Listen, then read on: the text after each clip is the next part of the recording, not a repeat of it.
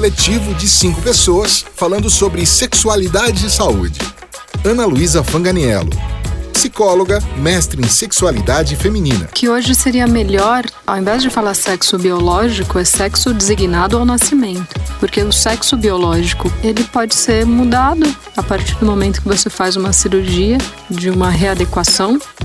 Bernardo Rai, médico psiquiatra, professor e trabalha com a saúde mental da população LGBTQI+ é possível ter uma vida sexual saudável sem seguir normas e padrões estipulados pelos outros. Tereza Imbiruçu, médica ginecologista e obstetra. A sexualidade não é sinônimo de coito. Não se limita à presença ou não de sexo de orgasmo. Marina Zanetti, psiquiatra e sexóloga. E na verdade, todo mundo tem algumas fantasias que não necessariamente precisam estar sempre relacionadas ao outro como um todo. E que isso é individual, é algo que faz parte da natureza humana. Rafael Zene, psicólogo, sexólogo e educador sexual. Todo mundo tem um fetichinho, todo mundo tem uma vontadezinha. Eles são o Coletivo Ser. Bom dia, boa tarde, boa noite, coletivers, tudo bem com vocês? Bom, mais um episódio, segundo episódio da terceira temporada, porque um é bom, dois é ótimo, mas três é melhor ainda. E desta vez vamos dar uma certa continuidade no episódio passado, porém enfatizando uma, uma questão que perguntam muito para a gente: como foi o nosso caminho, a nossa formação, como foi o nosso processo, inclusive, de trabalho, né? Porque levando em consideração que a formação não é apenas o estudo e a teoria, é a nossa prática clínica, inclusive em relação à forma como nós nos conhecemos, foi durante uma formação em trabalho. Bom, convidamos uma pessoa especial que já apresentaremos para vocês, mas eu vou apresentar a mais legal de todas. Meu nome é Rafael Zênio, sou psicólogo, sexólogo, clínico, educador sexual. Pensei e sejam bem-vindos. Vai lá, Marina. Oi, gente, estamos aqui, segundo episódio dessa terceira temporada. Temos uma convidada hoje muito especial. E é isso, vamos falar sobre nós, sobre o nosso processo dentro dessa, dessa carreira, dessa área de atuação nossa em sexualidade. E vamos lá. Fala, Ana. Olá, eu sou Ana Luísa Fanganiello, psicóloga, psicodramatista, sexóloga. Estamos aqui hoje, vamos gravar com essa pessoa super bacana. E o Rafa falou uma coisa de um é pouco, dois é bom. Eu lembrei de uma de uma musiquinha, um é pouco, dois é bom, três é vasectomia. Hashtag fica a dica. Vai lá, B. Polêmica, não é mesmo?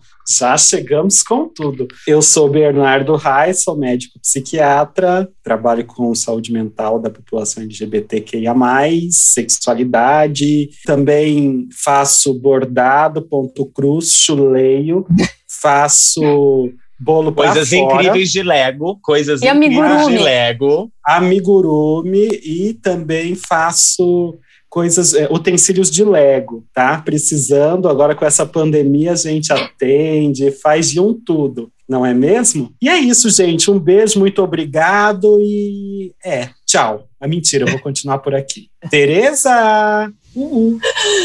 Oi, eu sou Tereza Embiruçu. Hoje eles descobriram que eu sou Tereza Raquel também.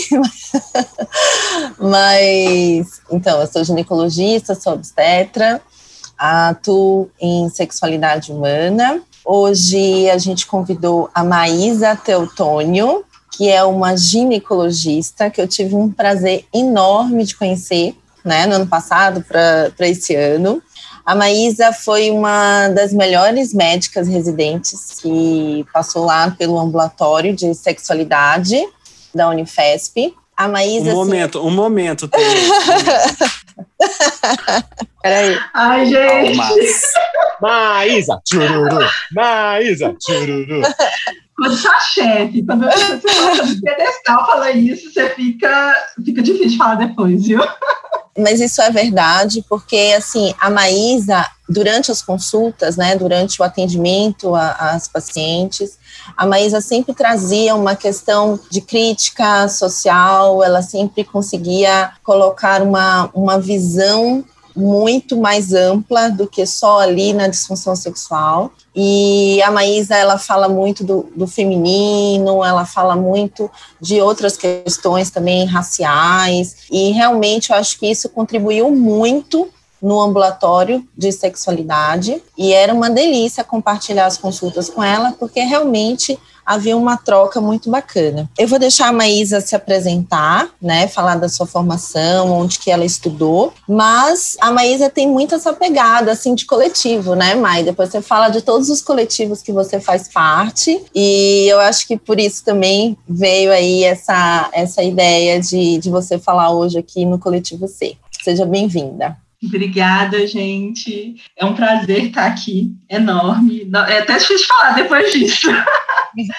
É, meu nome é Maísa, eu sou médica, ginecologista obstetra, sou mineirinha, vim lá de Minas. Fiz minha formação toda lá, fiz faculdade, fiz residência, vim para São Paulo é, no ano passado, no início da pandemia, cheguei aqui, três semanas depois, tudo parado, tudo fechado, cheguei em março. Vim para fazer uma subespecialidade aqui em São Paulo, fiz ginecologia endócrina, mas também com ênfase em atendimento de pessoas trans, em sexualidade, e foi onde eu tive o prazer de conhecer Tereza.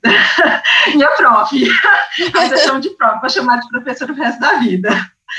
É, a professora Tereza falou, faço parte de vários coletivos, eu acho que minha vida sempre foi muito organizada, assim, em movimentos sociais, né, desde que eu entrei, eu acho desde antes da faculdade, mas na faculdade isso intensificou muito, atualmente faço parte do coletivo Negrex, que é um coletivo de médicos e estudantes de medicina negros aqui do Brasil, faço parte do coletivo Ayabás, que é um coletivo com outras ginecologistas negras, a Joyce e a Mari, faço parte do coletivo Mulheridades e Negritudes, que é um coletivo é, que a gente juntou eu, mais uma ginecologista e algumas estudantes negras, de estudantes de medicina, e aí a gente conversa, a gente troca ideia, a gente aprende muito sobre coisas que a gente não aprende na faculdade, então essa é, esse espaço que a gente tenta criar lá. E faço parte, agora atuando como, como obstetra mesmo, no coletivo Nascer, que é um coletivo de parto humanizado daqui de Sampa. É isso. É... Essa vida profissional tudo se mistura com a militância, com as, e, as questões É isso sociais. que eu pensei, a militância no trabalho e a vida, e, e que agenda, hein? Que agenda, hein, querida? É. Umas 36 horas por dia, é, para dar conta. Que lindo currículo, viu? Você mesmo que coordena a sua agenda ou você terceiriza? Porque... a gente tem uma secretária ótima para indicar, é, falei dela para ela hoje. Estou precisando. Mas Luísa, que currículo bonito. E o que me chamou muito a atenção foi quando a Tereza é, começou a falar sobre você e da postura apresentada, né, pelo que a Tereza percebeu, de uma visão médica para além do corpo apenas e, e para além até só apenas do psicológico. A gente enfatiza muito as questões ambientais de minorias, características de orientação sexual, de gênero, raciais e o quanto isso permeia as questões de sexualidade e saúde em geral não é? Então a gente tem que levar em consideração e que legal, parabéns. Eu acho que a gente volta e meia fala muito sobre a formação de medicina e na área da saúde ter tão pouco sobre sexualidade, visto que você é, se formou, pelo que eu entendi, há, há, um pouco tempo atrás, você vai poder Foi. até trazer essa, essa, essa experiência e o que, que você percebeu de, da falta e como que veio a sua curiosidade para ir buscar além. Tem quantos anos, Mar, que você se formou? Então, formei em 2014, lá em Minas. Aí, quando eu formei, eu fiz dois anos de mais médicos no interior da Bahia. Trabalhei e morei num povoado de 500 habitantes, não pegava nem telefone onde eu morava. E aí, depois, em 2017, eu voltei para Belo Horizonte para fazer minha residência de ginecologia obstetrícia. Terminei no início do ano passado e aí já emendei nessa subespecialidade de endócrino e sexualidade e atendimento de pessoas trans lá na Unifesp. Mai, como foi que surgiu assim esse esse interesse em estudar sexualidade, em vir para São Paulo fazer essa essa, né, foi uma, uma residência que você fez. De onde que surgiu isso? Como começou essa ideia? Acho que as coisas vão meio se imbricando, assim, vão meio se misturando. É, o, o Rafa falou uma coisa que eu acho que é fundamental, assim, esse entendimento que a saúde é uma questão acima de tudo social, sabe, muito mais às vezes do que puramente biológica. Eu acho que talvez essa seja a grande virada de chave, assim, eu acho que que eu sempre tive de entender a saúde, entender a medicina como uma grande ciência social. E aí eu, dentro da medicina, né, são várias áreas, eu sempre, é, eu acho muito com a militância, eu sempre envolvi muito na questão de direitos das mulheres, né, sempre militei muito na causa feminista, na causa antirracista, né, como uma mulher preta, não, me cabe outro espaço, né, nessa sociedade. E aí eu sempre me interessei muito pela questão da legalização do aborto, legaliza, sabe, pela questão feminista. Então isso sempre foi uma coisa que me puxou. E aí eu acho que não tem como a gente falar sobre legalização de aborto, não tem como a gente falar de direitos de mulheres sem falar sobre a sexualidade das mulheres, né? Então acho que uma coisa meio que foi puxando a outra. Então quando você entra por essa área, né, de direitos reprodutivos e sexuais, as coisas elas vão te cada vez te amarrando mais e vira. Eu acho que foi meio que isso assim que me trouxe para esse espaço que hoje eu estou tentando construir assim. E a pauta do aborto, inclusive, precisa e deve ser permeada e cruzar a pauta racial também, não é? Não somente de, de gênero e, e de um feminismo, mas de até para o ouvinte entender quando a gente fala que a população negra ou a população preta tem as suas dificuldades de acesso e só sofrem mais em questões de saúde e também a respeito de sexualidade, vou trazer um exemplo atual que eu vi esses dias. A vacinação está vindo, né, de cima para baixo em idades. Qual é a média de vida de uma pessoa branca no Brasil? Qual é a média de vida de uma pessoa negra no Brasil? Quem está mais vacinado, portanto? A população branca. Olha aí um reflexo estatístico na nossa cara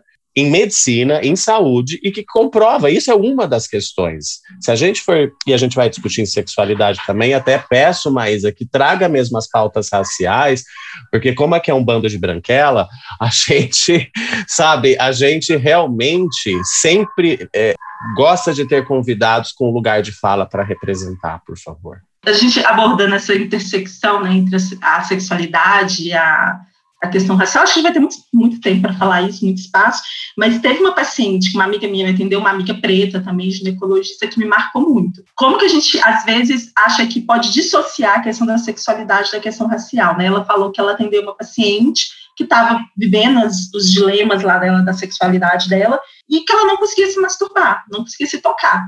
E aí ela tentando abordar essa questão, eu falei assim, a questão não é a dificuldade do ato em si, mas é porque isso é mais uma coisa que eu tenho que fazer sozinha. Isso, uma mulher preta, falando, a paciente dela era uma mulher preta. Eu já tenho que criar meu filho sozinha, eu já sou uma mãe solo, eu sustento minha casa sozinha, eu nunca tive um relacionamento afetivo sério que alguém me assumiu. E até para me dar prazer, eu tenho que me dar prazer sozinha. Isso para mim é muito difícil, eu não estou afim mais disso, né? De estar sozinha até na minha, na, na vivência da minha sexualidade. E aí, se a gente tenta abordar só pelo lado, né? Da sexualidade pura, sem entender o quanto que a raça está influenciando na queixa daquela mulher, na, né, no sofrimento daquela mulher, a gente não vai conseguir nunca ajudar ela. A gente vai estar tá fazendo uma assistência completamente equivocada, assim, né, e completamente ineficaz.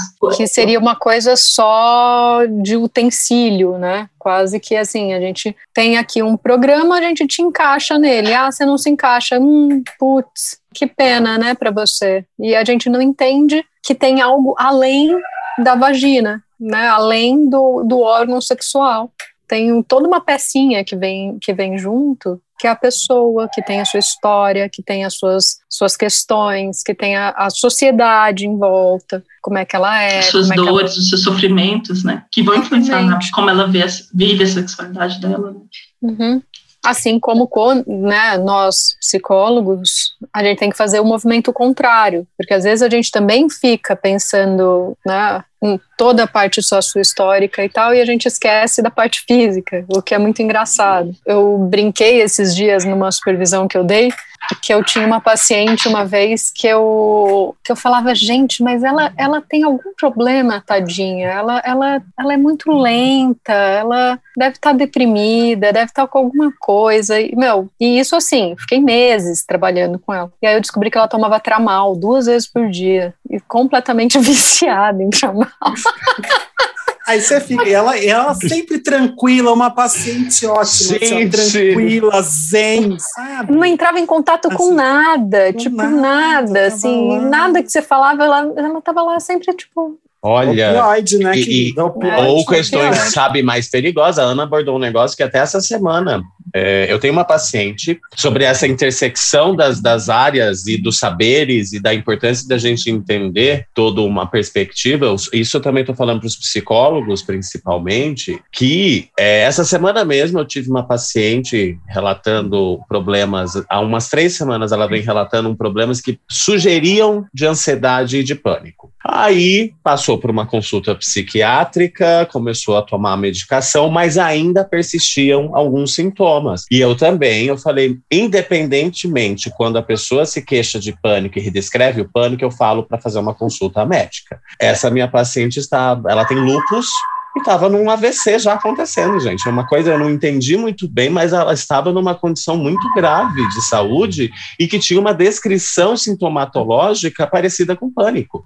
Então, a gente tem que trabalhar junto, não precisa, não tem problema fazer um monte de exame. Eu falo isso para meus pacientes, o Bernardo, que a gente trabalha muito junto, eles já chegam preparados, falando: olha, o Bernardo vai pedir uma lista de, de exame que a gente gosta de saber, sabe, das coisas para eliminar a hipótese. Inclusive familiares, daí agora entrando nas outras zonas, de uso de substâncias, de raciais, de histórico, uma pessoa negra, uma pessoa LGBT, sobre histórico de minoria, racismo, homofobia internalizada, isso que a gente sempre permeia. Então, é preciso um entendimento mais amplo. Alunos de psico, presta atenção em psicofarmacologia, viu? Pode falar, Tê, depois eu pergunto. Não, quando a gente fala de, de sexualidade, a gente fala sempre nesse tripé, né? Biopsicossocial, quando a gente dá aula, é, é uma frase quase obrigatória, né?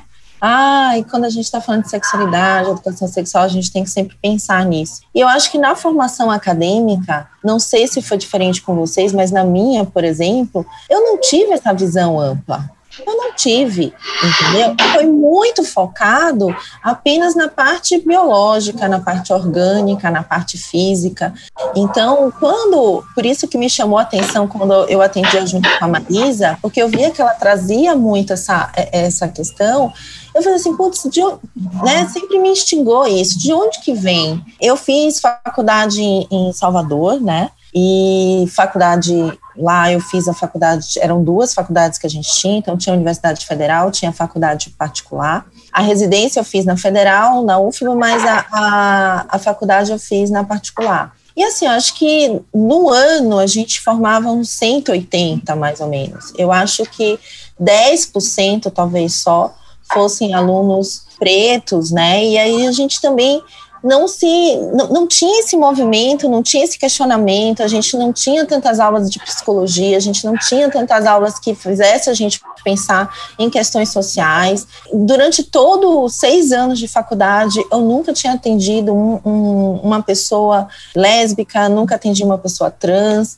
Então, tudo isso, eu acho que acaba levando um, um reflexo, assim. E a gente, se a gente não buscar por fora, se a gente não buscar é, em paralelo, realmente a gente fica num mundo muito elitista, né? E, enfim, eu acho que é isso, por isso que quando eu, eu falei com a Maísa, eu queria que você. Eu, eu vou a, a te perguntar de o que que te estimulou, sabe? De onde que vem isso? Se é da família, se é uma questão de amizade, se foi dentro da faculdade, tipo assim, qual, qual foi essa essa origem sua? Porque eu não tive isso, entendeu? Na minha formação. Eu não sei se o, o, os meninos tiveram, mas eu não, não tive mesmo. Eu achei interessante isso que você falou. Eu nunca atendi uma mulher lésbica, um, né, um homem trans, enfim, né? Eu acho que talvez a gente tenha atendido, só que a gente não sabe, a pessoa não falou pra gente, eu fico pensando que na minha formação, quantas vezes, formação básica de médica, que eu perguntei numa consulta de ginecológica, quando eu era estudante acadêmica, é, você é namorado, você tem marido, você é casada, e quanto que isso inibe as pessoas falam assim, não, eu, eu tenho uma namorada, né? Então eu fico pensando, se eu já atendi algumas mulheres lésbicas, mas naquele momento eu não conseguia ainda ter uma consulta e um acolhimento que deixasse a pessoa confortável. Eu vou ser sincera que na minha formação não tive nem uma aula, nem um espaço onde a gente debateu sexualidade. Eu acho que entra muito numa questão que a medicina, assim, a medicina está mudando um pouco, acho que os, os, os profissionais, psicologia está mudando, né, psiquiatria está mudando, é, mas eu acho que a gente ainda tem muito de que a sexualidade não é uma questão para se levar para o médico. E eu acho que os pacientes ainda têm muito isso. Um paciente trazer numa consulta, por exemplo, com o médico de família e comunidade dele, que é o médico que está mais próximo da maioria da população brasileira. Então, o médico de família e comunidade, não é o ginecologista, que é o de acesso rápido e fácil. Levar para ele uma demanda sexual de forma espontânea, eu acho que pouquíssimas pessoas fazem isso, porque elas não entendem a sexualidade dela, um problema que ela tem que é do cunho sexual como um problema de saúde. Isso não é uma coisa para ele trazer para o médico, né? Isso é porque a gente também não pergunta sobre isso. A gente não pergunta sobre isso porque é como abrir uma caixa de Pandora que a gente não sabe lidar com o que tem ali dentro. Então, a gente meio que deixa em stand-by. A gente pergunta se ela fez ginecologia, né? Fez o preventivo, é, a gente pergunta sobre a mama, mas sexualidade, a gente não entra nesse assunto. E a gente foi ensinado a ser assim, né? Então, talvez se a gente tivesse na nossa formação professores que perguntassem, quando você perguntou lá na anamnese, né, porque a gente tem, depois o professor confere, e a questão sexual, você perguntou alguma coisa para ela sobre a questão sexual? Se tivesse um professor que, né, que questionasse isso, se isso fosse uma rotina, eu acho que a gente ia formar profissionais completamente diferentes. Isso é uma coisa que sempre me pega, assim, a gente entra muito heterogêneo, não importa em qual na espaço de formação acadêmica a gente entre, a gente entra muito heterogêneo, né? E o, eu acho que a função da, da universidade, da faculdade, é tentar colocar as pessoas, não é em caixinhas, né? Mas tentar adequar algumas coisas que vêm muito heterogêneas. Então, as pessoas vêm de realidades muito diferentes. Eu vim de uma família pobre, preta, né? Então, essa bagagem que eu trouxe da minha família, da minha história, da história dos meus pais, fazem a Maísa ser quem ela é, faz a Maísa atender uma pessoa negra, uma pessoa lésbica, de uma forma diferente, né? Por questões de orientação sexual minha, por questões da minha, da, do meu contexto, né, social e familiar. Então, eu fico pensando em uma pessoa que vem de uma realidade completamente diferente, né, como que a gente também consegue trazer elementos para a formação dessa pessoa, para conseguir com que ela atenda uma pessoa lá no final da formação dela, de uma forma, de fato, acolhedora, né, um atendimento afetivo, um atendimento tecnicamente bom, né, um atendimento, de fato, que entenda aquele aquele indivíduo de forma ampla, não só como um órgão sexual, né? Como a Ana Luísa trouxe. Eu acho que esse é o grande eh, desafio da universidade, assim, eu acho que a gente vai demorar muitos anos, eu acho que vai ter que esses profissionais que estão hoje se formando por conta própria entrarem nesse espaço de formação, serem, né, pessoas que de fato vão capacitar essas pessoas, os alunos, né? Hoje eu consigo ver vários professores meus abordando pela primeira vez questão racial dentro de uma discussão de caso. Eu nunca vi isso na minha faculdade, fui pela primeira vez agora no R4, na minha subespecialidade,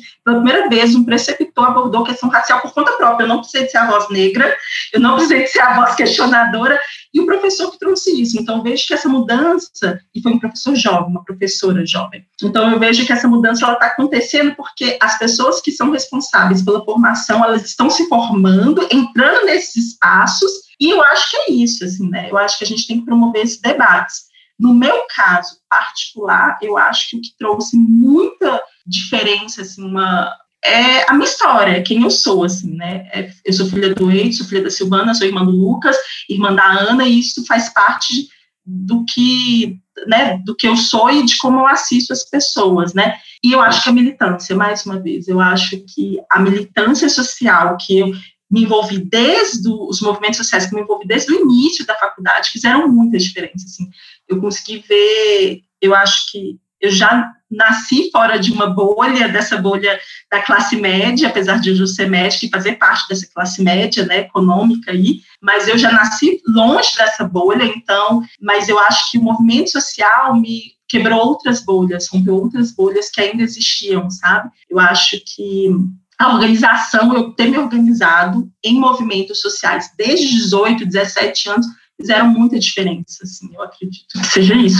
E aí é o desafio, né, como que a gente faz isso na formação, né, como que a gente traz esses debates, que às vezes os formadores não estão preparados para fazer, eles nem acreditam que esse debate da sexualidade é importante na vida de um indivíduo, né, então, como que é o desafio, né, da formação, eu acho. Maísa, tem um, um ponto que, que, você tocou que é, que é fundamental, que é, é claro, se a gente olhar para os professores mais old school, os catedráticos e tal, sempre tem um ser iluminado lá que foge do, do padrão, né? Mas a gente tem também muitos professores que são extremamente preconceituosos, que repetem uh, falas assim absurdas, são tecnicamente excelentes. E aí é, é, daquela época que assim, se você era tecnicamente bom, você é um bom médico, um bom profissional. Não importa o resto. Sou professor universitário e uma coisa que eu percebo é que a, a, os alunos eles têm demandas novas. Antes a gente sentava,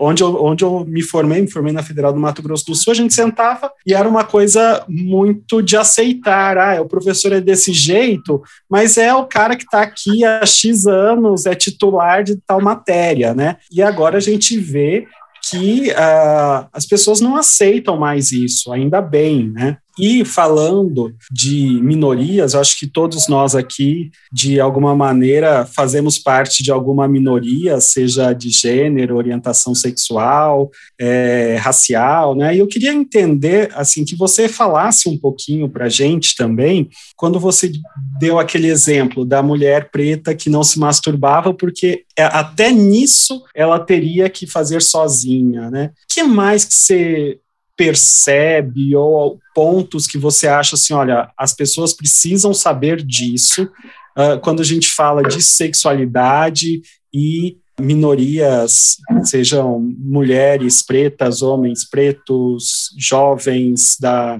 das mais variadas minorias aí? Eu acho que é difícil englobar tipo assim, todo, tudo que a gente Sim. tem que saber, né?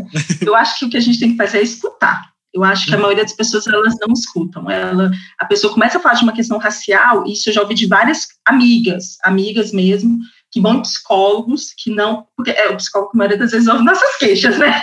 O médico, a gente acha que não é para não é chorar pitanga no médico, a gente chora as pitangas no psicólogo mesmo. E que começa a sobre questões raciais, ele corta. Ele ressignifica aquilo de uma forma, tipo assim, completamente tirando o contexto racial, sabe? Uma, uma coisa que ela traz dentro de um contexto racial. Então, acho que os profissionais, eles não estão preparados nem sequer para ouvir, né? Então, acho que isso é um grande desafio, né? Ouvir o que o, aquela pessoa traz para gente entender que aquela realidade às vezes não é uma realidade que você tem nem um pouco, né, de familiaridade, né, às vezes sua realidade é muito diferente, né, e ouvir e acolher aquilo ali, sabe? E se você acha que aquilo é o seu limite, ah, eu acho que não consigo ajudar, é passar para um outro colega que pode. Hoje, por exemplo, a minha psicóloga é uma mulher preta, ela faz parte de um coletivo de psicólogas pretas, porque eu senti essa necessidade, porque eu trazia o tempo todo nas minhas, nas minhas sessões de terapia demandas de questões raciais que tinham acontecido comigo, e eu acho que faltava até menos empatia, sabe? Não estou nem falando de, da, do que a pessoa. Empatia, assim, de ouvir. Eu só encontrei essa empatia quando eu fui para uma psicóloga preta. Eu, não, mas eu acho que é isso, é entender um é pouquinho do lugar, contexto. É, eu acho que é esse o espaço do outro também perceber o seu limite quando quando está atendendo, né, e não querer forçar algo além do, né, do que, acho... que, que, é, do que, que tem. E, e, se, se é o seu limite ali, eu não estou conseguindo ajudar essa pessoa por questões raciais, passa a bola, manda para outro terapeuta, né, conversa com a pessoa e fala, olha, isso aqui eu estou sentindo falta, eu não tenho, eu não tenho essa, esse material para falar. Eu tenho alguns alguns colegas que passam pessoas trans para mim porque falam: Meu, chegou no meu limite, eu não consigo. Pessoa trans eu não consigo atender. Tá bom, vou fazer o quê? Vou falar: Não, você é um. Né, posso pensar, mas mentira, gente. Pode continuar mandando paciente que eu não, não penso isso. e, uma... e outra coisa só que eu ia falar é que é muito comum isso que você falou, Maísa, de, de paciente chegar e, e, falar, tipo, sei lá, tem relacionamentos homossexuais e nunca falou para o médico. Pelo contrário, finge que não, né? Fala, tipo, ah, não, eu transo.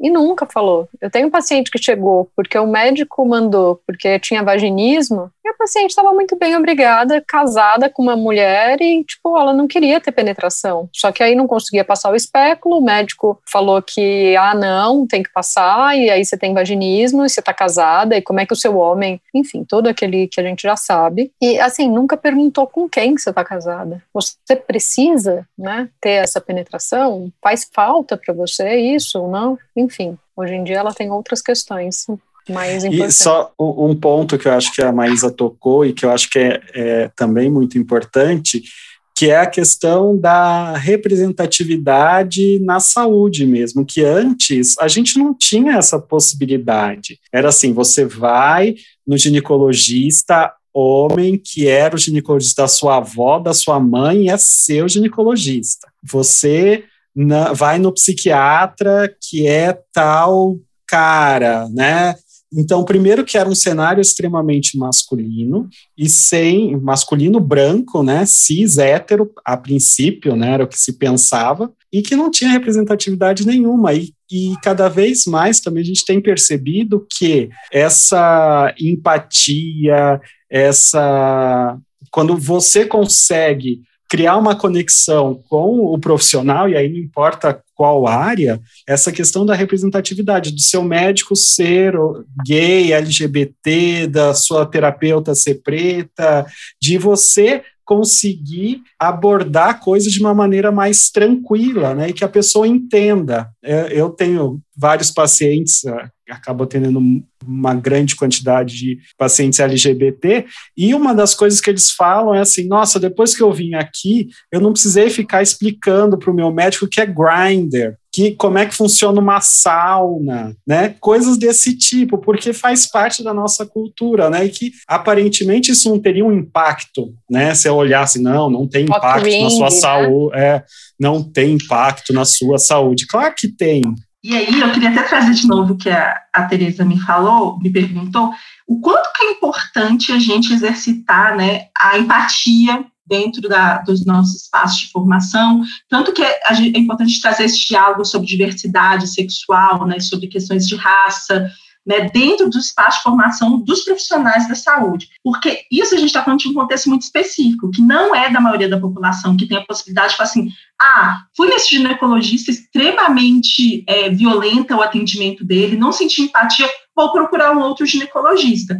Ah, fui nesse psicólogo igual eu fui, não, não senti empatia, ele não me ouviu, não me senti confortável, vou em outro. A maioria da população não tem, a maioria da população é referenciada pelo seu território para um UBS. Então, ela tem uma possibilidade de atendimento. É aquele ginecologista, é aquele médico de família, é aquele NASF, então, é aquela, aquela equipe que vai atender ela.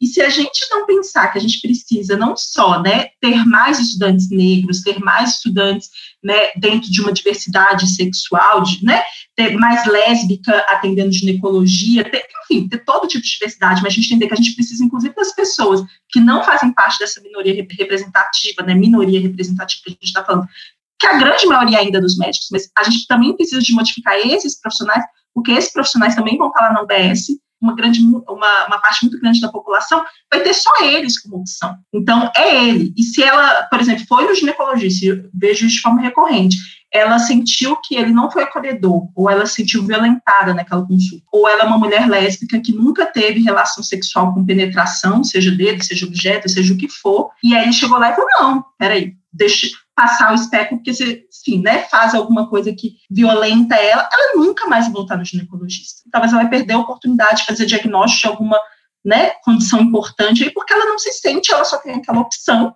então ela não vai voltar naquele espaço da UBS. Então, a gente tem que pensar nesses dois paralelos, né, porque existe uma população que tem a possibilidade de simplesmente trocar de profissional que faz assistência dela, mas existe uma parcela enorme da nossa população que não tem a possibilidade, porque é completamente referenciada pelo território dela a uma UBS e a uma equipe de saúde, né? E aí é a importância da gente modificar, né? Eu sei que isso vai demorar muito tempo para a gente, de fato, conseguir isso, mas trazer esse debate lá para a formação, para a gente, de fato, conseguir modificar a assistência que a gente faz para toda a população, né? De forma universal. Né? Eu fiquei pensando aqui numa coisa que vocês falaram, tanto a T como, como você, mas aqui vocês nunca tinham atendido pessoas trans, nunca atenderam pessoas trans durante a formação. E uma das coisas que, quando né, a gente começou lá o, o núcleo trans, né, Marina, uma das coisas que a gente escutava muito era assim: pessoas trans, isso o Bernardo, o Rafa também sabem bem, pessoas trans não procuram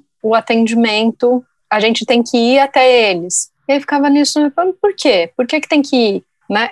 Porque eles passam por violência no atendimento médico, porque passam violência dentro do, de UBS. Então acabam não procurando mesmo, acabam indo para a mão de, de pessoas que vão né, fazer um atendimento ou vão fazer uma ajuda, uma assistência de saúde muito ruim, muito precária, porque acabam, né, cada um acaba se, se juntando com o que tem. E talvez por isso as pessoas trans nunca tenham ido procurar um hospital universitário, que é um além da UBS. É ter a noção de que você pode entrar numa universidade e procurar um atendimento. É... E é importante enfatizar, estou gostando bastante dessa discussão, porque a gente pode olhar por duas perspectivas na fala né, que está que está acontecendo. Uma, o da representatividade, o quanto ela é importante para ser um espelho, para ser até uma inspiração para algumas pessoas, para ver que é possível. Eu acho isso importantíssimo. E para se sentir em casa. E isso que o Bernardo falou é real mesmo, gente. No atendimento, na parte de psicologia, daí chegam pessoas me contando coisas horríveis, quando eu sempre cito isso aqui também, que não se analisa orientação sexual, não há necessidade. Nenhum, eu não chego nenhum paciente e falo, olha, vamos analisar o seu caminho hétero. Uh -uh. Então, muito paciente chega com queixa do tipo, nossa, por que você é gay? Eu, hoje em dia, respondo que eu sou linda.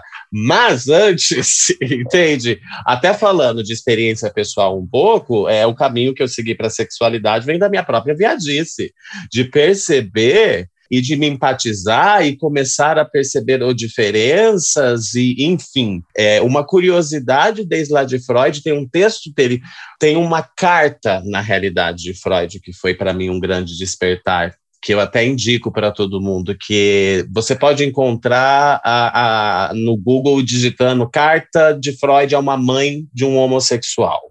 Ele dá uma quebrada na análise, em 1800 e bolinha, já falando que não Dá se analisa. três tapas na cara, Três assim, tapas. E assim, ver, 1800 e bolinha, né? Antes de, de varicela.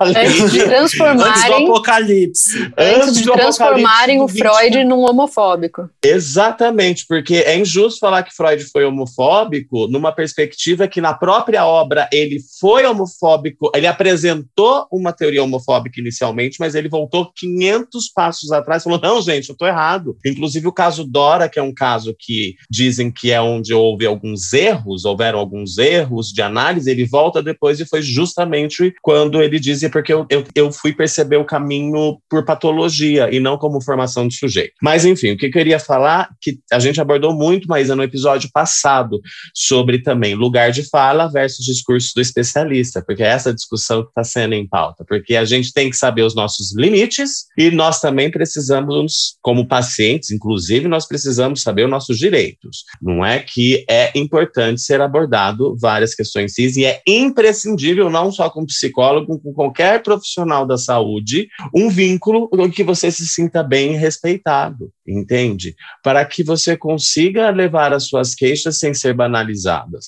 Eu, eu atendo alguns pacientes negros e eu sempre enfatizo, viu, mas eu falo, eu não sei o que é o que você está me relatando, mas você pode me me apresentar. A meu ponto de análise é qual o impacto na vida da saúde mental dessa pessoa. Mas nunca, eu sou uma pessoa branca, eu nunca vou compreender um olhar num shopping que eu nunca tive e essa pessoa tem. Mas eu tento me empatizar com a dor, um paralelo de, de, de, de. O que eu quero dizer é que eu reconheço meu limite, mas também eu não posso deixar de analisar a situação e falar, e desmerecer, entende? Deixar para lá, porque faz parte de estresse de minoria, né? Berber sempre fala muito disso, faz e, e isso influencia em saúde mental, o estresse gera adoecimento físico e aí vira toda uma cagada. Então, sim, a gente tem tanto que reconhecer os nossos limites, até como profissionais de minoria. Às vezes tem, a gente pode cruzar com um tipo de paciente que fala, meu, não é da minha área mesmo, sendo o, descon o desconstruidex, uhum. e eu não consigo. Eu, por exemplo, não atendo psicoses e, e, e, pacientes que apresentam porque eu não gosto, não, por falta de conhecimento mesmo, eu fui para outro caminho. Então, legal isso de vocês estarem trazendo essa questão da experiência. E é tão legal ver um paciente que se identifica com alguma característica sua. Nossa, como isso é legal, entende? Seja, né, Tereza, uma paciente nordestina, seja uma paciente negra para Maísa, seja uma paciente muito bicha para Bernarda. É. E bela. Uma vez, E, uma vez, bela. uma- E Eu pensei- bela. Eu Uma pensei, vez, e as masculinas vêm comigo, né? Afinal, é a identificação, né? uma vez, pra mim, vem Tereza e Marina estão muito quietinhas é, Vamos lá, um queremos pouquinho. ouvir. Uma vez, uma paciente falou assim: Ah, eu não tô vendo nenhum anel na sua mão, eu acho que você é solteira, né? E ela tinha falado um monte de coisa sobre é, a noia que ela tava, do ex dela, que agora ela tava solteira, que ela tava feliz, não sei o que. Ela, primeiro atendimento, olhou, olhou pra minha mão e falou assim: você é solteira também, né? Então, assim, é, é engraçado como essas identificações acontecem, né? E uma coisa que eu ia falar com a, com a Maísa, eu sou de Minas também. Eu sou de São Sebastião do Paraíso. E aí é uma cidade super pequena, 60 mil habitantes, e a minha família é mega conservadora, né? Meu pai é cafeicultor. Mas eu conheço duas mãe... pessoas de São Sebastião do Paraíso. Maria. Eu conheço três. Uma. Eu conheço ah, três. Minha irmã? Tem meu irmão, é que você conhece. Não, então, eu conheço três famílias, da, de, de, tipo, famílias de é, São Sebastião do Paraíso. Paraíso tá no mundo, assim, mas é um ovo. É um ovo.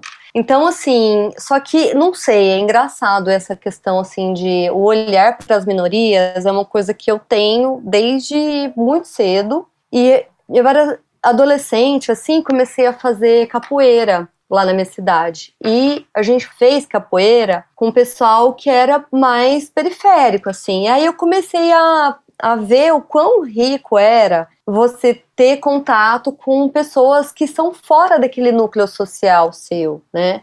E aí começou a crescer isso, assim, de querer entrar em contato com outras pessoas, com outras culturas, até porque capoeira é maravilhoso, é um negócio, assim, muito, não sei, de energia, né? Eu amei, assim, é, foi uma experiência muito legal. E aí, nesse processo, eu e mais minha irmã e uma prima minha, a gente resolveu escrever um livro sobre, sobre negro, sobre era a gente tinha que escrever um, um livro, a gente estava, assim, acho que era sétima série, assim. A gente tinha que escrever um livro ao longo do ano inteiro. Aí a gente foi pesquisar sobre escravidão, sobre como que foi, como é que os negros vieram aqui para o Brasil, não sei o que, nananã.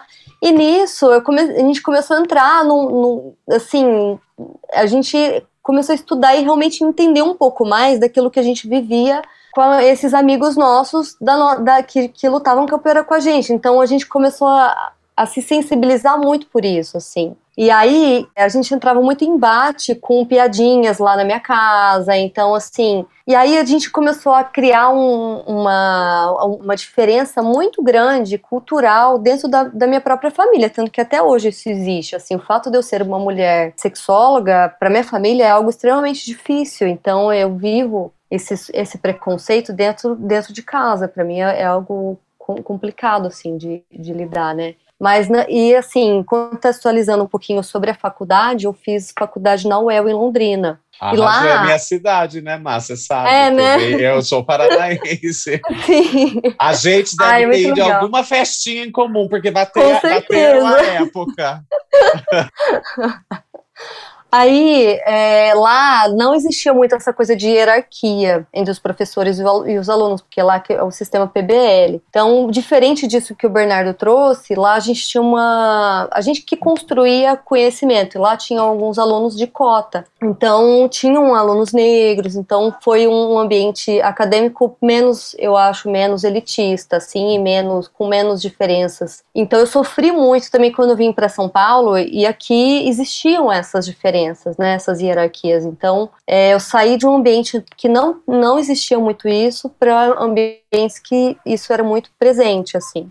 Mas eu entendo e também que nem o Rafa falou, eu, eu tenho totalmente noção sobre esse limite, sobre o entendimento das questões raciais e da, das questões, é, dessas questões que, que não são as minhas, né? Então, realmente, eu, eu piso em ovos, assim, porque eu tenho noção de que eu não tenho essa, essa, esse lugar de fala, sabe? Essa vivência, né?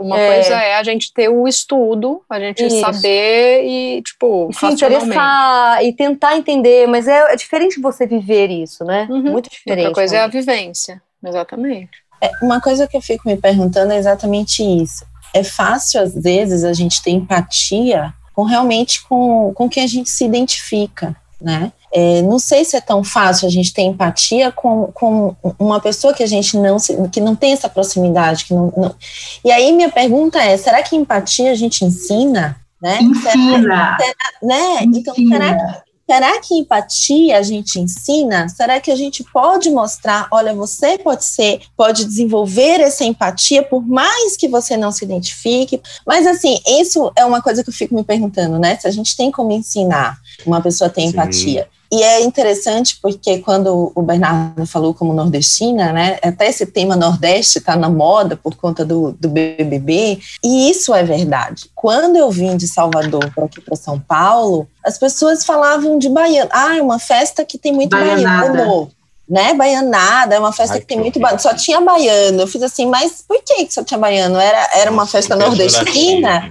Não, né, era baiano por ser pessoas feias, era baiano por ser pessoas, é, talvez, de nível social inferior, é, eu lembro que eu fui dar plantão no hospital, é, em Suzano, e aí tinha um gaúcho, né, tinha um homem branco, loiro, de olho, de olho azul, e plantonista, assim como eu, e na hora de, de almoçar, na hora que a gente estava junto ali no refeitório, ele sempre me chamava de baiana, e aí ele fazia assim: come, baiana, come, porque eu sei que faltou proteína. E proteína é importante para você fazer Bahia de uhum. mielina. E aí eu ficava com aquilo, sabe? Eu falei assim, gente... cadê, cadê, cadê essa pessoa que a gente vai cancelar ela? Não, e pior que às vezes a gente é tão violentado que a gente fica calado, a gente não consegue responder de tão Sim. violento que é né, a situação. Mas por isso, por isso, agora a gente vai fazer justiça. Cadê essa pessoa? Manda depois Nossa, Nossa Tereza, mas que coisa pesada, Ai, pesada, Sim, pesada. Uma coisa, uma coisa super pesada. E assim, por vários momentos eu tive que ouvir, ah, porque baiano é preguiçoso. Você vai trabalhar mesmo? Ah, baiano é preguiçoso. Ah, vou dar plantão. E isso foi uma coisa que, por exemplo, eu trazia muito, eu falava muito na terapia, porque eu, eu cheguei a trabalhar, sei lá, 24 horas numa segunda, 24 horas na quarta, 24 horas no sábado, eu trabalhava feito uma louca, sempre trabalhando, trabalhando, trabalhando. Exatamente porque eu acho que eu tinha uma necessidade de mostrar, não só para mim, como para todo mundo, que eu não era preguiçosa. E, entendeu? Tereza, era... você passou por situação de ah, preconceito por pacientes ao identificar um sotaque ou te perguntaram? Você já passou isso também? Não, não, não cheguei a passar por preconceito, sabe, Rafa? Mas assim, as pessoas, alguns pacientes já perguntaram: esse sotaque não é daqui. Então eu falo, não, eu sou de Salvador e tal, tal, tal, tal. Então, assim, nunca alguém, como, paci como paciente em si, né, chegou a me questionar em relação à competência ou alguma coisa assim. Responde Mas, que é da moca teu sotaque. É da moca. Para não de ser besta. Então tem essa, tem essa questão do, do, do, preconceito, eu vi muito entre colegas, né? Por que, que você veio para São Paulo? Por que, que você veio para São Paulo? O problema é que vocês vêm estudar aqui e depois vocês não voltam. Eu ouvi isso. Vocês isso. vêm estudar aqui e vocês não voltam. E não acontece o contrário, Tereza, porque quem vem do Sul nunca fomos questionados disso. Sim. Nunca recebi esse questionamento: o que, que você veio fazer aqui, por que, que você não Sim. volta para a sua terra? Sim, Olha aí, que diferença. Pois é, e aí o que, que acontece? Realmente, as pessoas que mais me acolheram foram pessoas que também não eram de São Paulo, de uma certa forma, era do Nordeste. Então, assim, essa empatia, que quando eu comecei a dizer, porque é fácil, às vezes, você ter empatia por quem é semelhante, por quem, por quem você se identifica por, por, por, por alguma semelhança. E tá, quando você não é semelhante, como que você faz para desenvolver essa empatia? Como se ensina essa empatia? É o que eu ia perguntar para a Maísa, porque a hora que a Tereza falou, empatia se ensina, a Maísa ficou assim, eufórica, eu, vi, eu ia passar para ela mesmo. segurou na eu, cadeira. Eu percebi, abriu, abriu o rabo do pavão aqui, eu percebi. Eu falei, é agora. Então vai, mas se joga. Vai, vai, é ensina. Vai lá, manda psicologia não, aí, Maísa. É porque esse é das grandes, um dos grandes questionamentos que eu sempre tive, assim. E aí, eu tive uma oportunidade, em 2019, teve o FIGO, que é um é, Congresso Internacional de Ginecologia e Obstetrícia, e foi lá no Rio, aqui no Brasil. E aí, é um, as pessoas criticaram muito esse congresso, mas é um congresso muito bacana, porque ele tem uma questão social muito poderosa, assim, no congresso inteiro, permeia o congresso inteiro, questão social. E eu acho que talvez esse seja um dos grandes incômodos das pessoas em relação a esse congresso. E aí teve uma aula que era com um cara com inglês lá da Inglaterra. E aí a, o título da aula foi essa: é possível se ensinar empatia na, nas faculdades de medicina. Foi exatamente isso que ele abordou, isso num congresso de ginecologia obstetrícia. Olha o nível, muito bacana. E aí ele fala que sim, é, que tem várias técnicas que a gente pode utilizar durante a formação, porque o que se percebe é que existe uma redução uma redução da empatia dos estudantes ao longo do curso. Isso tem vários estudos mostrando. Eles têm várias formas de você se medir, né? Eles têm lá as, as escalas, né, e tudo mais, os questionários, e aí eles percebem que ou não há um acúmulo de empatia, ou então há uma perda de empatia ao longo do curso. Né? Então, isso é, são, não é mais são vários estudos. É, mas é, é, é, interessante, eu já ouvi isso, porque na medicina a gente tem que considerar, eu vi alguns artigos até interessantes a respeito do cirurgião, por exemplo. Aí, esse nível de, de, de não aumentar a empatia, e eu até concordo, né? e é a fama, não sei vocês. Falam-se hum, muito é que cirurgião são pessoas frias, são não sei o que, não sei o que, não sei o que. Mas, gente, se você humanizar aquele tórax que está na tua frente, você vai ter que abrir com bisturi, desculpa, a pessoa ia morrer ali, mas eu não ia abrir. Essa é uma coisa de humanizar ou não humanizar o paciente, eu até entendo de algumas áreas desumanizar. Mas falando de empatia, Tereza, a resposta eu acho que direta é: se se ensina preconceito, se ensina empatia, porque as duas ah. coisas estão na mesma linha de pensamento. Empatia, sim, nós temos algo, porque é, é algo muito da psicologia isso, né? Nós temos um certo grau de empatia já pré-programada inclusive como sobrevivência de espécie, que é o que a gente vê é, espécies defendendo-se uns aos outros. Olha que interessante. Quem tem gato, até uma curiosidade, muitas pessoas relatam quando você vai ao banheiro, o gato fica infernal e, miando, ou o cachorro também latindo na porta, na porta, na porta. Por que que é isso? É um sinal de proteção, porque no reino animal, nos felinos, pelo menos, quando alguém a leoa vai fazer as suas necessidades, faz uma roda para protegê-la. Olha que bonitinho. Eles estão tentando nos proteger. É um sinônimo de sobrevivência. Então, a empatia, ela tem um grau neurobiológico que deveria estar programado. Aí, as informações, os acessos e os privilégios ao longo da vida também influenciam. Há pessoas, porque assim, a gente também não pode dizer que quem não tem empatia, ela é do mal. Às vezes ela é desinformada. Como desenvolver empatia é aproximando do objeto de desconhecimento. Tirando é indo o Bolsonaro, que ele é do mal. É Mas aí capoeira. o problema é outro. Eu concordo. Ah, aí não é, é, uma, é um transtorno aí mental já. É, aí, aí, Mas só, a para colocar polêmica. A experiência a da Marina foi exatamente essa, aproximação, né?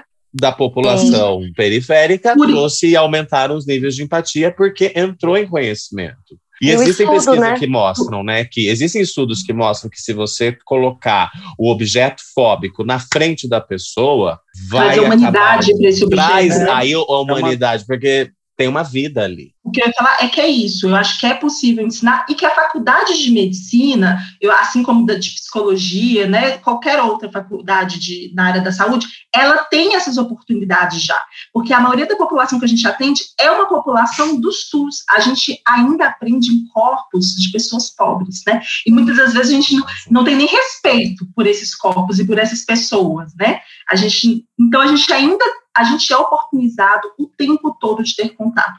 A grande questão mais uma vez, são as pessoas responsáveis pela formação. Então, cabe, eu acho, aos professores usar aquela oportunidade para problematizar, para questionar, para levantar, para debater. Isso não acontece. Trazendo até para uma, uma reflexão para mim, assim, da minha história mesmo, eu estava no atendimento de ginecologia obstetrícia, na verdade, de ginecologia na faculdade, e eu sempre perguntava, tipo assim, sobre a vida sexual, sempre perguntava. Isso, eu percebi que a maioria das pessoas não colocavam isso na anamnese, né? Isso quando aluna, mas eu sempre colocava. E aí eu fui e perguntei para a paciente, uma paciente de uns 60 anos, perguntei sobre a vida sexual, ela falou assim: ainda tenho, né? Fazer o quê? Eu falei, como assim ainda tem que fazer o quê? Me explica melhor isso. Ela falou assim, não, porque é minha obrigação como mulher. Eu falei assim, não, Não é sua obrigação como mulher. Isso está para uma mulher de mais de 30 anos de casamento. Ela me perguntou exatamente assim: como assim isso não é minha obrigação? Eu não sou obrigada a ter relação sexual com Eu lembro como se fosse hoje. Assim. Ela perguntou isso para mim. E para ela, como se eu tivesse feito a revelação da vida dela. Eu falei: não, você não é obrigada. E aí, quando a paciente saiu, minha professora estava na sala, ela falou assim: mas você não pode falar isso, porque você pode estar causando um problema no relacionamento dela. Esse tipo de coisa, esse tipo de abordagem, a gente não faz uma consulta. A gente não está aqui para julgar o casamento. Isso, em vez de usar aquela oportunidade, aquele atendimento como uma possibilidade, a gente vamos debater um pouquinho sobre isso, sobre consentimento, sobre, né, sobre violência matrimonial. Estupro matrimonial, eu ia falar Olha que. Ma... Ai, vai mexer no casamento dela. O casamento dela já está errado, amor. Isso. O que eu estou querendo dizer é que os professores, né, as pessoas que estão na formação, elas não utilizam esses espaços, né, para debater, porque a gente tem vários espaços para se debater, para se construir, para se discutir a empatia dentro da universidade, né? A gente atende realidades diferentes da nossa, a maioria das vezes a gente está atendendo pessoas que têm uma realidade completamente diferente da nossa Mas, o tempo todo. Uma coisa que você disse, mas eu acho que é importante, o lance de entender que a saúde, então, a gente que atende, que é profissional de saúde, tem a parte biológica, mas é cada vez mais a gente sabe que é uma ciência humana, não adianta. Não adianta. É a consulta né, é uma mistura, é uma mistura. A consulta, aquele espaço que seja 15 minutos, 10 minutos, que a toque de caixa, SUS e não sei o que e tal, mas são minutos que podem realmente mudar a vida da pessoa. Sim. Né? E, são espaços e... de educação, são espaços de discussão de saúde, de, uma, de um conceito mais amplo, educação em saúde. E eu, eu penso, assim, como psiquiatra, uh, assunto, o assunto mais polêmico na psiquiatria é suicídio. Né? Então, não pode perguntar de suicídio, não fale de suicídio. Tá? Às vezes, numa consulta de 10 minutos, se você abrir um espaço para falar sobre isso, uma pessoa deprimida e tal, para falar sobre isso, é você salvar a vida da pessoa, porque ela consegue se abrir, entender que existe um espaço em que pode ser falada coisas que fora dali são vistas como tabu.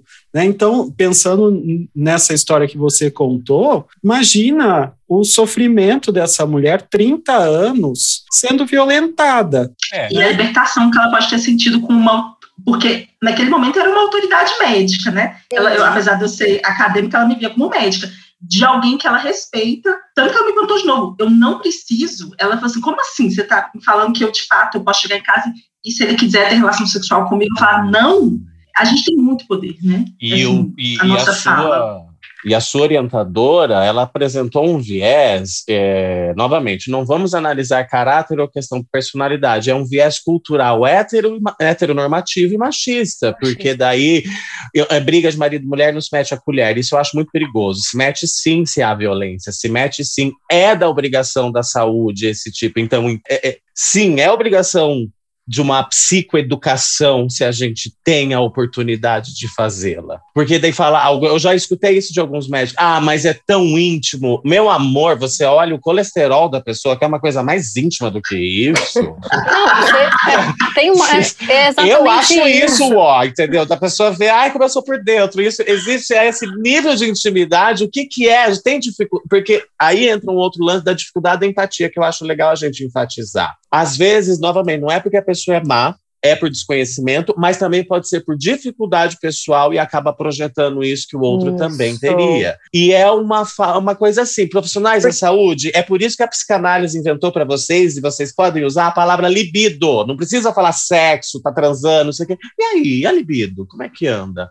Joga. Então, gente, por isso que eu acho super importante, assim, todos os profissionais da saúde tinham que minimamente ter, assim, conhecimento sobre sexualidade, porque, assim, muito provavelmente, várias questões pegam na pessoa. Então, assim, a, essa professora, essa profissional, provavelmente tinha nela esses conceitos e talvez ela vivesse uma situação semelhante. E, tipo, como assim eu, eu me coloco nisso e, outras mulheres não. E aí ela acaba reverberando isso na, na, na lida do, com os pacientes dela. Por isso que a gente volta na questão que educação sexual tem que ser desde sempre, não é só na faculdade. educação sexual ela tem que vir uh, desde muito cedo, para que já desconstrua essa pessoa, para que quando ela chegue na faculdade, ela não, nem, nem se questione se isso pode ser falado ou não. É, é meio que. Verdade. É isso, né? A, a, minha, minha aluna acabou de falar isso, eu tenho que aplaudir, eu tenho que ficar em pé e aplaudir e falar: meu, parabéns, Maísa, você merece o seu prêmio de graduanda do ano. eu lembrei uma vez, Marina, a Tereza também estava, que a gente foi dar uma aula lá na, na ginecologia para os alunos e professores lá na Unifesp. Estava lá dando aula sobre LGBTfobia, sobre um monte de coisa. E, dado momento, a gente falou sobre machismo também. Era já tipo uma aula meio que vamos desconstruir tudo. E um dos professores catedráticos, fofão, né? Não era o nome dele, fofo era tipo só o, o apelido carinhoso que a gente deu. Levanta e começa a falar coisas do tipo: não, mas a minha mulher hoje em dia está se sentindo menos. Ah, como é que era? Está tá se sentindo menos atraente, porque hoje em dia não tem mais fio-fio na rua. Então, a libido das mulheres tá, tá mais baixa por causa disso. Porque, tipo, não tem. E assim, primeiro que eu dançava macarenas emocionais ali, tipo, fortes. A Marina tentando acalmar, tentando fazer de um, né? A Tereza também ali não deixa disso, a Carol tava. Eu, putaça da cara, tentando, tipo, convencer o cara que não era bem assim. Mas é esse tipo de fala de um professor que tá lá dando aula para os recém-formados em, em ginecologia, que acha que a mulher tem menos libido hoje porque não tem fio-fio na rua. O que, que você faz? Sente e chora. É. O buraco é muito Esse lá aí embaixo. não muda. É. Esse aí não muda, gente. Infelizmente, algumas pessoas vão ter que aposentar, não for outra coisa. Infelizmente, essas pessoas vão ter que aposentar, porque tem umas. Não é porque os caras são uns lixos nos aplicativos e fala bosta, não é porque os caras. é- é- não, a libido da mulher é porque não tem fio-fio. Não, amor, fica mais atrativo e mais simpático e mais. Não, né? amor, deixa eu te contar. É, é tipo, de- deixa eu te contar uma coisa. O que, que significa ter medo de andar na rua e ser estuprada? E que quando, o que quando você escuta um fio-fio, você tem medo de que aquela pessoa pode te assediar, que ela pode te estuprar, porque você está andando sozinha na rua, e independe do que você estiver fazendo, você está indo para o teu trabalho, você está indo para qualquer lugar, você tem a liberdade de andar. Então, assim, vamos lá, o fio-fio na rua, ele, ele deflagra muitas outras coisas. Ele deflagra muitos outros medos. Então, violência, né? É violência. exato, É violência. exato. Voltando para empatia, é, outro dia eu vi de um professor fulano que ele entendeu de fato quanto que o fio-fio era violento. Ele tem uma filha que tem 12 anos, mas ele eu já vi foto dela, ela de fato tem um corpão de mulher, que um dia eles estavam andando na rua e que ela estava um pouquinho mais na frente dele. E aí ele ouviu um cara mexendo com a filha dele de 12 anos. E aí que aquilo ali, para ele, é isso, né? Ele entendeu o quanto que aquilo ali é violento a partir do Pode ter sido o a mesmo professor, de então. 12 anos. Que horror. De 12 que anos. horror. Pode ter sido Outra mesmo coisa, vai a gente, porque ele vai a gente, né, Bernardo, uma filha paquerar. pequena. Vai a A gente. gente vai leva a lampadada. cara. A gente leva, Leva a na cara, lampadada. porque aí faltou com respeito. Falou, oi, então, não, tipo, Não, mas só, só um, um- um- algumas técnicas aí. Tem uma que chama para você aprender, né, experienciar coisas e tal, chama In Your Shoes, que é você estar no, no sapato do outro, né, calçar o sapato da outra pessoa. E na- nas aulas ah, eu faço. Então, quando, quando é a aula de orientação sexual, para a gente discutir sexualidade, ponto, nada patológico e tal, para discutir sexualidade, né? É, eu começo a, a aula com umas questões assim, então, que é quando você descobriu que era heterossexual, quando ah, você descobriu que era heterossexual, como foi contar para sua família? Né? Você já sofreu algum tipo de violência por ser heterossexual? Você descobriu que era heterossexual após é, sofrer algum tipo de abuso? Então, como quando as pessoas sabem que você é heterossexual, o que, que elas perguntam sobre a sua sobre o seu sexo? Como é, como é que é o sexo? É ativo ou passivo, né? As pessoas ficam chocadas, os alunos, que eu dou aula no terceiro ano de medicina, né? Os alunos ficam chocados, assim, falam, como assim? Então, como assim? Exatamente. É isso que muitas pessoas têm que lidar todos os dias, né? Com essas questões.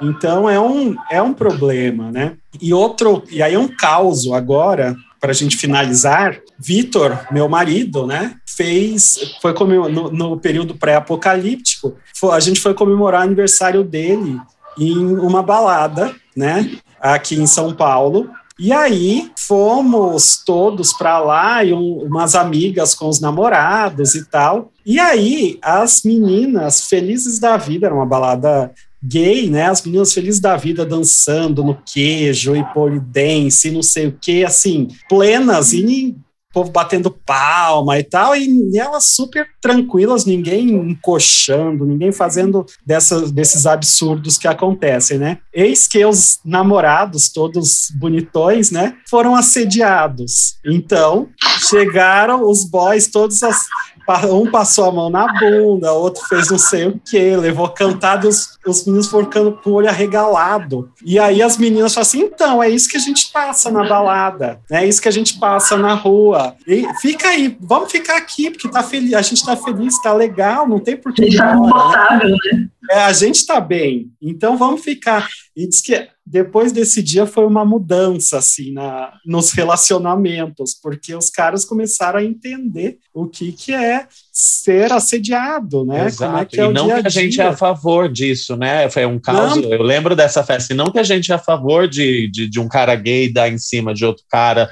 Não, assédio. Mesmo porque não assédio é assédio, né? Assédio é Exato. é assédio, assédio é assédio, mas é legal esse tipo de. É, ou seja, a, a, a técnica sugerida é justamente vivenciar a partir das próprias características, tentar se aproximar.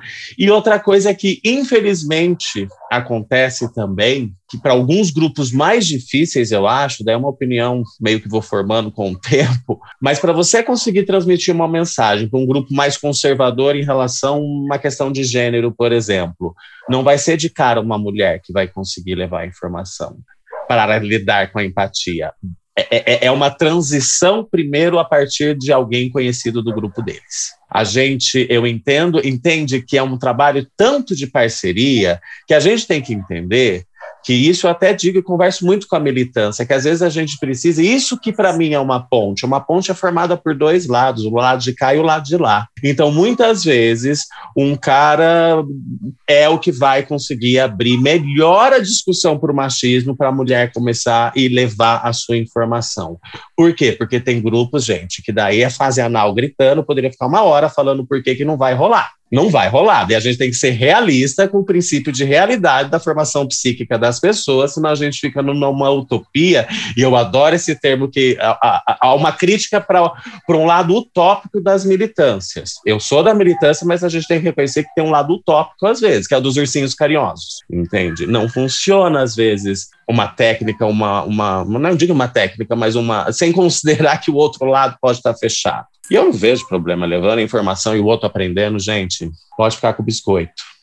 Tendo um mundo é melhor. Gente, alguém mais quer falar alguma coisa? Tem um ponto que deixamos de falar? Quer passar uma receita de, não sei, um bolo? Aprendeu a fazer uma geleia agora na pandemia? Né? Alguma coisa assim? Uma chimia, né, Rafa? Ah, então... Tá me devendo essa chimia. E bacalhau também, querida, porque ela, olha, gente, ela cozinha as coisas e manda foto na caruda, sabe?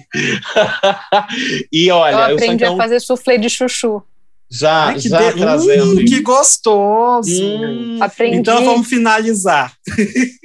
Ah, eu, eu, queria agradecer a Maísa. Queria eu agradecer. queria agradecer muito a Maísa. Muito legal, Maísa. Eu, ó, não quero dar spoilers, mas eu acho que a gente convida mais vezes, tá, querida? Ah, eu adorei, eu sério. Acho. Pareceu bate-papo de amigos e amigas. Foi maravilhoso. E muito obrigado, não somente por, pela participação, mas por dividir, dividir tanto conhecimento e tanto conteúdo, sabe?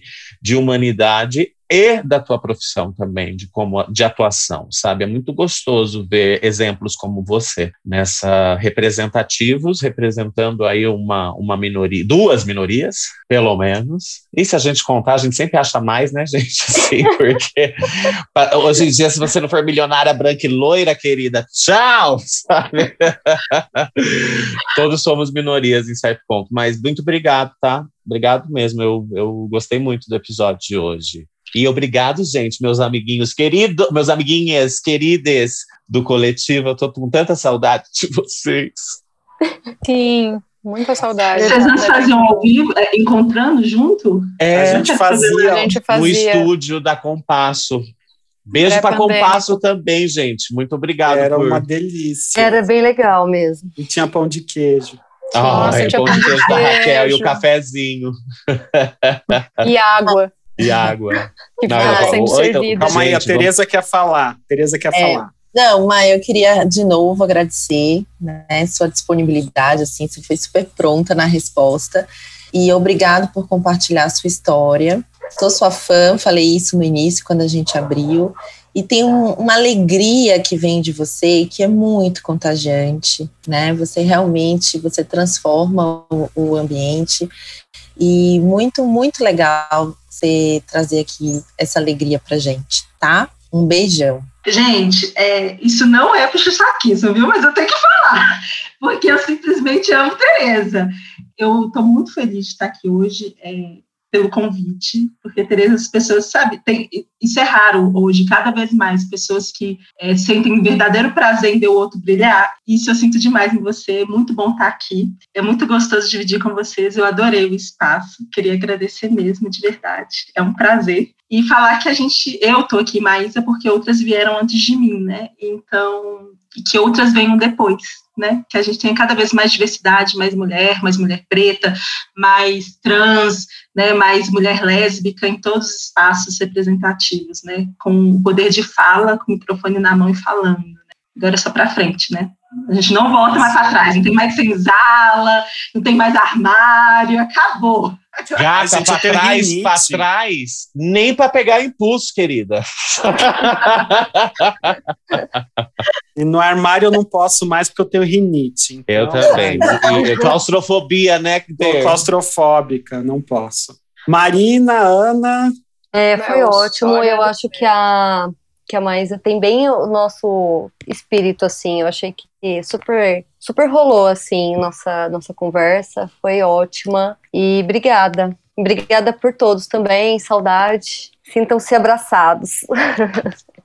Também, só agradecer, tipo, foi uma delícia, conversa, né, eu lembrei de você lá na- quando estava querendo fazer a capacitação lá do Núcleo Trans, que você me mandou mensagem, eu lembro, tipo, que eu tava, tipo, não, vamos fazer isso dar certo, e eu nem te conhecia, agora eu tenho certeza por que que eu fiquei tão, né, tão querendo fazer dar certo. Você É, conseguiu fazer a capacitação, Maísa? Claro, Ah, consegui, bom, tô porque lá, senão a gente entendeu por que não tinha Você conseguido. tá pensando o quê? Você tá pensando o quê? Ela veio, veio com todo o jeitinho, com todo o jeitinho ali, ó, só no, no chavequinho. Eu falei, não, vou, vou colocar essa menina para fazer capacitação. Arrasou, gente. isso aí. Tá? Mas foi, E foi muito a- bom. Obrigada, Maísa. E, tipo, prazer agora conhecê-la por outro. Meu. Maísa, muito obrigado. Tereza, muito obrigado. Tereza fez uma propaganda sua. Você não tem noção. Eu, fi- eu passei a noite lendo Nem dormi. enci- enciclopédia Barça para ter conteúdo para conversar com você. Nem dormi. sabe? É, tanto que a Tereza falou. Então, Mas muito legal mesmo. muito E- obrigado, arrasou. Eu acho que você trouxe pontos assim que são fundamentais na formação de qualquer pessoa, em especial a gente que é da saúde. Eu acho que é, isso é fundamental. E muito obrigado mesmo. Foi um arraso. Foi um e gran- foi como um a gente episódio. faz para te encontrar, Maísa? Por favor, faça suas redes sociais. Hoje, a rede social. é Ela muito ficou até Instagram, tensa, né? Para me encontrar, para me encontrar não, porque pandemia não se encontra. Não, no Não. Instagram. Instagram. Gente, Mas é Maísa com Y e S Teutônio. Tô lá. Então, Vamos lá. Começa por lá. Beleza. Todes. Adiciona a gente, Maísa. Adiciona a Maísa. A Maísa. Terminou, já tô aqui. Ótimo. E vocês sigam a gente. Um, primeiro, nossos coletivers, um beijo, um beijo Paranaíba, um beijo Ponta Porã, um beijo, Um beijo, Ponta Grossa, Cascavel, Borrazópolis. Um beijo. Um beijo sertãozinho. Vocês não querem mandar beijo, Maísa, para alguém? Um beijo para o meu Nordeste, né? Que tá tão em alta. O Nordeste, um beijo, Beijo. Nordeste. Beijo, Nordeste. Beijo, Caicó. Minha filha, minha filha agora tá invocada que ela quer ir para Caicó, gente. Eu nunca, nunca soube por que, que ela inventou isso na A cabeça, mas ela música, quer. música do Chico César. É? Caicó não cai. Caicó. Culta. Outro Fiquei dia minha filha, minha madrugada. filha queria escutar, queria escutar Raul Seixas e ela falava que ela era o Raul Seixas. Foi pra Oh, escolinha, que falou que ela era o. Raul Seixas.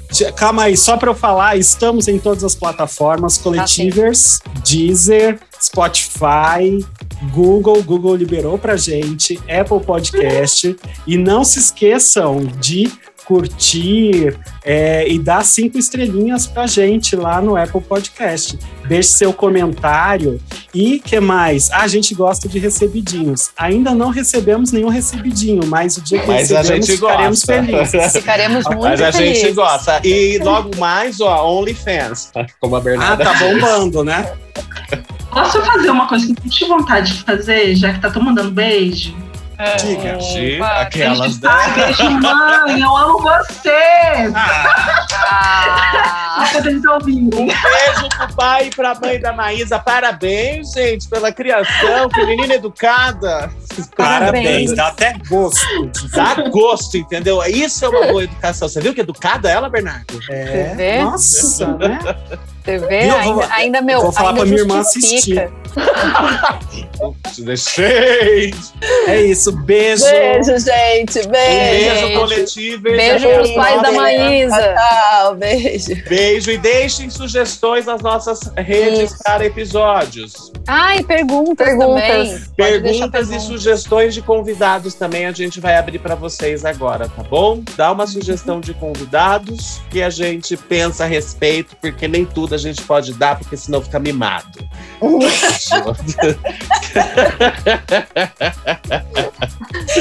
Beijo. Tchau. Beijo. Tchau. Ah, beijo.